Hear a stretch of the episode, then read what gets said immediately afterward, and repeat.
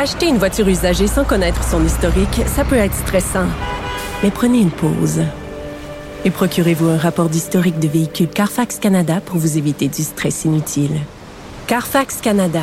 Achetez l'esprit tranquille. La Banque Q est reconnue pour faire valoir vos avoirs sans vous les prendre. Mais quand vous pensez à votre premier compte bancaire, tu sais, dans le temps à l'école, vous faisiez vos dépôts avec vos scènes dans la petite enveloppe. Hmm, C'était bien beau. Mais avec le temps, ce vieux compte-là vous a coûté des milliers de dollars en frais, puis vous ne faites pas une scène d'intérêt. Avec la Banque Q, vous obtenez des intérêts élevés et aucun frais sur vos services bancaires courants. Autrement dit, ça fait pas mal plus de scènes dans votre enveloppe, ça. Banque Q. Faites valoir vos avoirs. Visitez banqueq.ca pour en savoir plus. Vous avez 24 minutes dans une journée. Tout savoir en 24 minutes. Pour s'informer et comprendre en 24 minutes, ici Mario Dumont, en compagnie de Vincent Dessureau, des studios de Cube Radio, la station d'affaires publique de Québecor. Voici Tout savoir en 24 minutes. Tout savoir en 24 minutes. Le hockey doit devenir notre sport national au Québec. C'était euh, le point euh, central des recommandations du Comité québécois sur le développement du hockey qui présentait Bon, son on le considère déjà comme ça, mais là, on l'officialise. Oui, on le dit souvent, là, notre sport national, le hockey, le hockey, mais ça ne l'est pas euh, réellement. Là. Alors là, on veut l'officialiser. On dit que ça va partir un peu de ça. Là. Mais le drapeau du Québec, plutôt d'être sur un mât, il pourrait être sur un hockey. C'est un Sur un Sherwood. ouais, sur un. Sherwood. un Victoriaville. ouais, ok. Je sais- pas si. euh, peut-être, peut-être. Ça pourrait. T'aurais pu le proposer, mais t'étais pas dans le comité. Ben un, des, un des rares qui était pas dans ce comité-là. euh, parce qu'on sait, on avait présenté le. Bon, quand même, il y a des gens de partout dans le monde du hockey qui ont fait partie de ces, euh, ce, ce comité québécois qui avait pour but de venir donner un coup là, pour augmenter. Disons, il y avait trois mandats centrales. Euh, augmenter le nombre de joueurs et de joueuses, augmenter, euh, les garder aussi dans le hockey plus longtemps et les développer de façon plus efficace et plus sécuritaire. Alors aujourd'hui, Marc Denis, le président euh, de ce comité, euh, lui qui est euh, bon l'ancien gardien de la Ligue nationale, est allé présenter 60 recommandations, Mario, et 184 pistes d'action. Et Colin, on va travailler. Euh, un long rapport. 184 pistes d'action. 184 pistes euh, et 60 recommandations qu'il espère ne sera pas tabletté? Euh, le rapport a été remis au gouvernement le 22 avril dernier et on va tenter d'arriver avec les euh, donc euh, les recommandations et les mettre en place. Ce qui est donc euh, au centre de tout ça, entre autres, le plaisir. Et on l'oublie des fois, le plaisir de jouer. Je vous fais entendre d'ailleurs un extrait de Marc Denis dans ce point de presse. Évidemment, le plaisir, on doit le prendre au sérieux. Il est au cœur de notre rapport. Et dans un sport où la spécialisation est appropriée à l'adolescence, il est important de recentrer les attentes. Et nous sommes très contents de parler pour la première fois, ou une des premières fois, d'inclusion, de diversité, de hockey féminin, des, premiers des nouveaux arrivants et des premiers peuples. de l'acquisition. La sécurité a été au cœur de nos discussions également, pour de multiples raisons. Et lorsque le directeur général de Hockey Québec, Jocelyn Thibault, nous parlait de changer le ton, évidemment, personne n'était contre la vertu. D'ailleurs, Hockey Québec sera, aura davantage de responsabilités, de pouvoir dans le milieu du hockey. On veut conférer à Hockey Québec le pouvoir de gouverner, de guider l'avenir du hockey au Québec pour que ce soit le seul responsable du développement du hockey au Québec. On veut euh, également des euh, infrastructures appropriées, alors investir dans les arénas, accroître le respect et la sécurité euh, au hockey. On sait que c'est un problème qui est quand même assez euh, récurrent. Ça, ce sera aussi à Hockey Québec qui va se construire un département de la sécurité qui va aller euh, régir un peu tout ça, optimiser le développement du talent de nos athlètes de façon sécuritaire, prioriser le plaisir du jeu chez l'enfant. Euh, Marc Denis en parlait. Prioriser le développement du hockey féminin. Alors, on veut davantage de filles, de femmes euh, dans le hockey. Rendre le hockey accessible pour tous. Alors, on veut lutter contre les obstacles, surtout financiers et matériels, en développant des initiatives collaboratives et durables sous une variété et formes d'op- et options. Mais ça, écoute, c'est des grands mots, là, puis durable, mais ça veut peut-être dire que quand des jeunes, euh, quand l'équipement fait plus, euh, que le jeune a grandi, on le rend euh, par des mécanismes vraiment faciles, euh, on rend le passage. Parce qu'acheter du neuf, là, faut que des parents aient des, des bons revenus. ouais, absolument. Des bons revenus. Euh, mais là, est-ce qu'on va subventionner de l'équipement de hockey alors qu'il y en a qui ont pas besoin d'équipement dans d'autres sports? Est-ce que c'est de l'argent bien investi au par sportif? Là? Mhm. Euh, c'est une, bon, une question qui sera à réfléchir. Inclure l'apprentissage du patin sur glace. Mais moi, je suis un joueur de volleyball. Ça coûte pas cher d'équipement, mais d'après moi, avant que ça devienne notre sport national, il reste d'ouvrage à faire. Peut-être volleyball sur neige, ça Ouais. pourrait être euh, À développer, ouais, deux très- saisons. Euh, l'apprentissage du patin sur, gla- euh, sur glace dans le programme scolaire au primaire. Alors ça, on dit si tout le monde sait patiner au départ au primaire, ben il y en a qui vont se diriger naturellement vers le hockey. Mais là, encore là, ça prend des patins pour tout le monde. Je suis pas certain que ce soit le cas. T'as tout à fait, t'as tout à fait raison, mais, c'est notre sport national. Ah ouais, ouais, j'oubliais. Déjà. Euh, mais, mais, mais chose certaine, le hockey euh, aura jamais eu un tel élan depuis très, très longtemps. Euh, ça arrive conjointement avec euh, Justin Thibault, directeur général de Hockey Québec, qui arrive avec un mandat de brasser les choses. Donc lui, ça lui donne donne encore plus, on va dire, de, de- d'une une occasion, là, puis des circonstances pour faire bouger les choses. Je pense que ça peut avoir du bon. J'espère juste que, comment dire, que ça va devenir euh, un renforcement général du sport, que le hockey va devenir le navire amiral qui va tirer les autres sports avec lui. Et non pas le hockey qui va devenir euh, celui qui bouffe tous les budgets au détriment des autres sports. Je sais pas si tu vois ce que je veux dire. Absolument. Et ça, il faudra trouver la bonne ligne. Euh, entre autres, on va aider les... euh, on dit à partir de 17 ans, là, même 15, 16, aux âges où on peut aller à la, la JMQ, il y en a très peu qui s'y rendent. Ils- souvent, euh, ils abandonnent, euh, les, les gens, le, le hockey. Alors, on veut trouver davantage d'options pour pouvoir poursuivre dans le hockey euh, une fois euh, ben, arrivé presque à l'âge adulte. Et il y a des programmes universitaires qui sont à développer, qui sont euh, très peu de, de, de programmes universitaires ou ça, hockey j'aime beaucoup masculin ça, dans le milieu francophone. Ça, j'aime beaucoup ça, qu'on développe le hockey universitaire, les sports universitaires. Et, et aux États-Unis, les Cole Caulfield et autres, de plus en plus. Au début, on il y a 20 ans, on riait de ça, là, le hockey universitaire aux États-Unis. Il y a de plus en plus de joueurs de qualité qui sortent des universités américaines. là. Oui. Et on veut quand ils même sortent avec des s'assurer. diplômes, ils sortent avec des diplômes et des études universitaires en plus d'être bons au hockey. Oui. On veut s'assurer aussi que les programmes, ce soit pas juste pour une, quelques dizaines de joueurs euh, euh, top niveau. Là. On veut pouvoir euh, que les gens jouent au hockey, s'amusent et le fassent longtemps. Alors, Bon. ça, le point de presse est, toujours en cours. Gros programme quand même. On verra euh, ce qu'on pourra mettre en place à travers tout ça. Tu m'as bien dit qu'ils ont remis le rapport le 22 avril. Oui, C'est le jour du décès de Guy Lafleur. c'est vrai. La symbolique est forte, là. On a voulu réinventer notre sport désormais national le jour du décès de- D'un grand. d'un grand du sport national. Euh, bon, ne n'allez pas jeter un coup d'œil idéalement sur vos euh, placements euh, sur vos, sur les marchés boursiers aujourd'hui parce que c'est une journée vraiment à oublier. Euh, hier, Mais les hein, gens qui jettent un coup d'œil, c'est parce qu'à chaque jour, ils se disent, bon, ben, ça, c'est le plancher. Là. Au, moins, là, au moins, je sais c'est quoi le plancher. Là. À partir de là, ça remonte. Ouais, Mais- puis là, hier, on avait une frénésie. OK, bon, ben, on avait peut-être effectivement le plancher. Ben non. Euh, Aujourd'hui, à la bourse de New York, entre autres, ben, forte baisse. On comprend qu'hier, ça a été, euh, ça a été la hausse sur les marchés qui ont réagi pas positivement à l'annonce euh, du de, de la Fed aux États-Unis d'une hausse d'un demi-point du taux directeur, ce qui était attendu. Ce qui semblait avoir excité les marchés, c'est qu'on avait exclu euh, une future hausse de points de trois quarts de point. On avait dit, ben, ce sera un demi-point ou en bas de ça. Euh, ça avait dit, ah, bon, signe positif. Mais là, durant la, Tout le nuit, monde a acheté. durant la nuit, les économistes ont repensé à ça. Mais, mais là, c'est la merde totale. Là.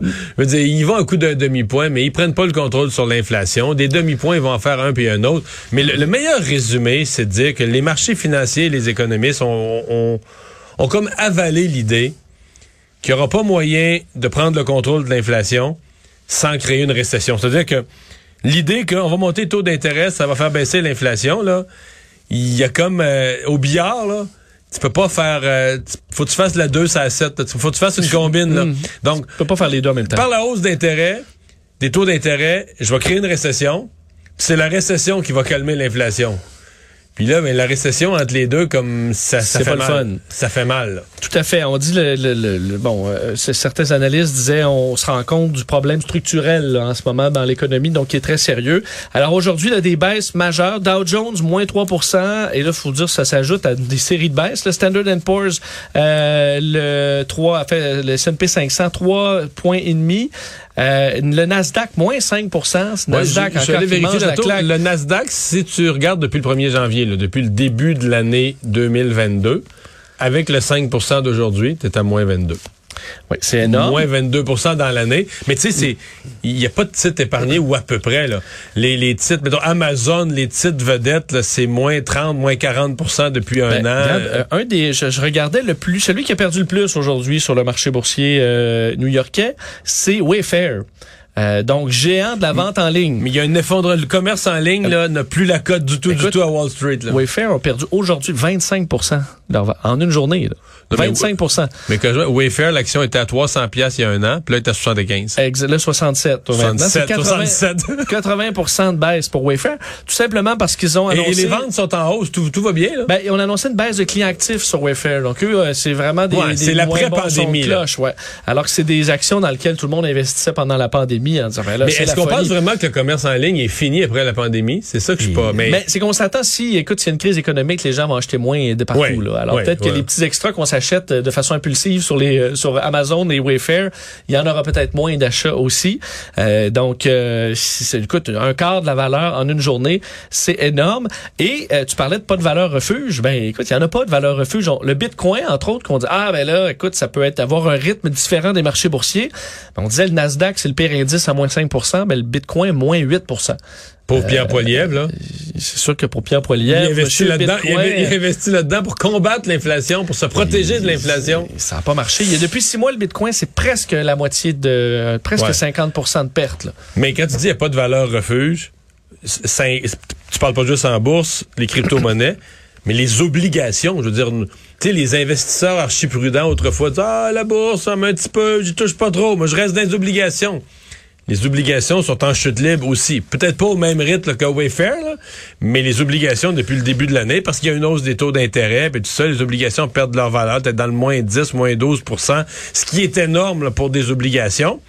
Euh, l'or, l'or se maintient, euh, monte pas, baisse pas, l'or se maintient. bas. euh, parce que tu sais, les obligations vont avoir des 2% mais l'or est à 1800 comme euh, il y a, il y a 10 ans. là. Alors, quelle est la seule valeur, la seule, seule, seul endroit où on pouvait investir pour faire de l'argent? C'est quoi, les NFT? Non. Non, vraiment pas. C'est la chute que totale? Euh, le pétrole, les hydrocarbures.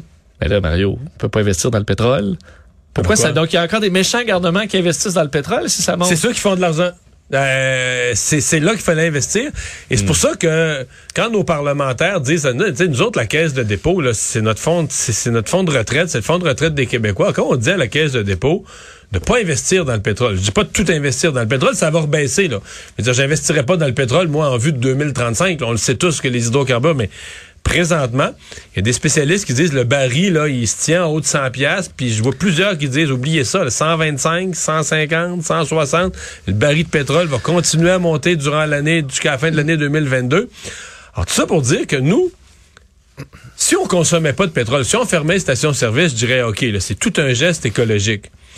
Mais à partir du moment où nous, on met de l'essence, le consommateur québécois, le consommateur du monde, paye plus cher son essence et ses taxes sur l'essence.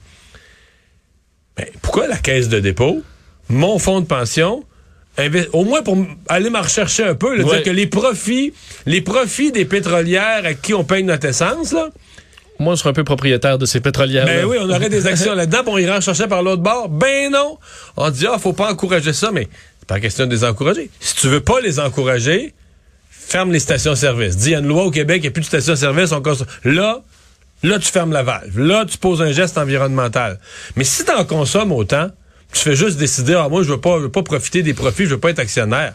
Ça, c'est perdre de l'argent d'une façon pure et bête. Mais est-ce qu'une récession profonde pourrait quand même faire baisser le, la demande? Ben, une récession profonde, va moins. Une, ré- une récession profonde va tout faire baisser. C'est probablement ça qu'on pense qui va combattre euh, l'inflation, mais c'est douloureux là. C'est des pertes de l'emploi, c'est. euh, mais c'est- un dur rappel que l'inflation c'est le poison de l'économie. Ça faisait 30 ans qu'on n'a pas eu d'inflation, on s'en souvenait plus. Mais pendant la pandémie, on regardait pas ça, là. On regardait Non, pas on la dépense. on ouais. dépensait de la PCU, donne de l'argent à tout le monde, etc. Un mélange de- des gouvernements qui donnent de l'argent à tout le monde, puis de la rupture des chaînes d'approvisionnement, bang, crise de l'inflation, crise de l'inflation, poison pour l'économie. Tout savoir en 24 minutes. Parlons de l'Ukraine maintenant, où la situation à Azovstal est toujours critique et dramatique, alors que euh, les Ukrainiens démentent euh, les euh, bon ce que ce qu'on dit les Russes hier, comme quoi ils allaient créer des couloirs humanitaires pour évacuer les derniers civils qu'on retrouve dans ce complexe, cette aciérie là gigantesque à Mariupol. donc là, on a des informations contradictoires. L'ONU a annoncé qu'on allait envoyer de nouveau un convoi pour évacuer les civils qui devrait arriver sous peu. On ne donne pas d'ailleurs de détails sur cette opération-là dirigée par le Comité international de la Croix-Rouge parce qu'on ne veut pas, euh, bon, causer de problèmes dans cette opération. Mais euh, est-ce que les Russes respectent la trêve? Semble que non, selon les euh, Ukrainiens qui sont sur place, entre autres le commandant adjoint du régiment Azov qui défend les installations, un conseiller de la présidence ukrainienne aussi qui disait avoir des informations contradictoires sur ce qui se passait sur place, mais que les Russes semblaient poursuivre leurs bombardements et leurs attaques sur cette zone-là. alors ce sera surveillé dans les prochaines heures parce qu'on semble voir beaucoup de désir chez les Russes de prendre définitivement le contrôle de Mariupol avant le 9 mai, journée importante pour les Russes, le défilé militaire sur la place rouge pour la victoire sur l'Allemagne nazie en 1945. Et on sait, on en parlait hier, semble que les Russes veulent faire un défilé dans Mariupol, donc à travers la ville dévastée. Ce serait baveux et cynique possible. Extrêmement, mais il semble que ce soit dans les plans. Alors la prise totale de, de Mariupol, euh, ben, les Russes souhaitent visiblement le faire rapidement. C'est peut-être pourquoi on voit une intensification des combats euh, dans le secteur. Euh, D'ailleurs, toujours sur bon sur la, question ukrainienne, des informations du New York Times aujourd'hui qui ont fait jaser comme quoi, citant des sources anonymes au sein des services de renseignement américains, des renseignements de Washington, donc des renseignements américains, ont permis aux Ukrainiens de tuer On sait que depuis le début du conflit, plusieurs généraux ont été tués en opération. On trouvait les, Ukrainiens rudement efficaces pour euh, éliminer ces cibles de choix. Et semble que les, euh, Américains étaient pas très loin dans le partage d'informations privilégiées sur la localisation de ces hauts officiers. C'est pour toi qui nous disait une couple de semaines qu'il y avait des avions, euh, tu, sais, tu surveilles les sites d'aviation, qu'il y avait des avions espions américains. Constamment. Qui tournaient autour des frontières de l'Ukraine. Ben, toujours au moins un appareil, si ce n'est pas plusieurs appareils de renseignement qui, qui longent la frontière ukrainienne, assurément des satellites aussi qui sont capables d'aller repérer ce qui se passe sur place. Parce qu'on dit il y a des, euh, des hauts dirigeants qui se promènent dans des quartiers généraux mobiles en Ukraine. Et là, lorsqu'on identifie ce, quartier général mobile, ben, les Américains sont visiblement capables de le suivre et de donner les coordonnées aux Ukrainiens qui vont diriger leurs canons d'artillerie à cet endroit-là et capables de faire des frappes qui font des dommages.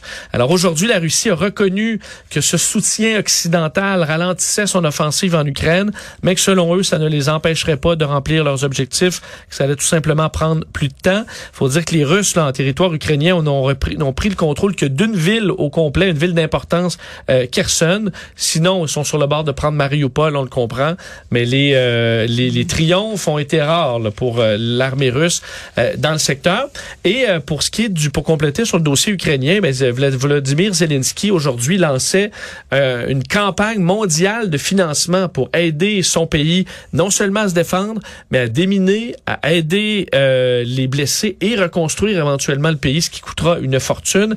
Donc on lance une plateforme United 24, United 24 sur le site u24.gov.ua où on pourra dans le monde entier donner de l'argent qui sera, on dit là, et on va distribuer les fonds de façon euh, limpide en publiant chaque jour un rapport sur la distribution des fonds à l'intérieur des ministères. Ce sera géré par la Banque nationale d'Ukraine. Alors l'objectif est de ramasser un des, des plus gros sociofinancements de tous les temps. C'est fort possible. On hmm. sait l'appui quand même mondial euh, aux appels de, du président Zelensky. Alors on surveillera et on verra, disons, que ces, ces fonds s'accumuler pour l'Ukraine les hospitalisations sont en baisse. Au Québec, euh, les chiffres sont bons. Aujourd'hui, moins 57 personnes hospitalisées euh, de la COVID et moins 14 aux soins intensifs. Alors, c'est quand même une baisse assez importante aux soins intensifs où on n'a plus que 64 personnes euh, hospitalisées. Un bilan de 18 décès aujourd'hui. On peut quand même penser que pour suite à l'annonce du retrait du masque à la mi-mai, c'est le genre de chiffre que la santé publique sera heureuse de voir, qui semble confirmer une baisse lente, mais une baisse quand même soutenue des hospitalisations.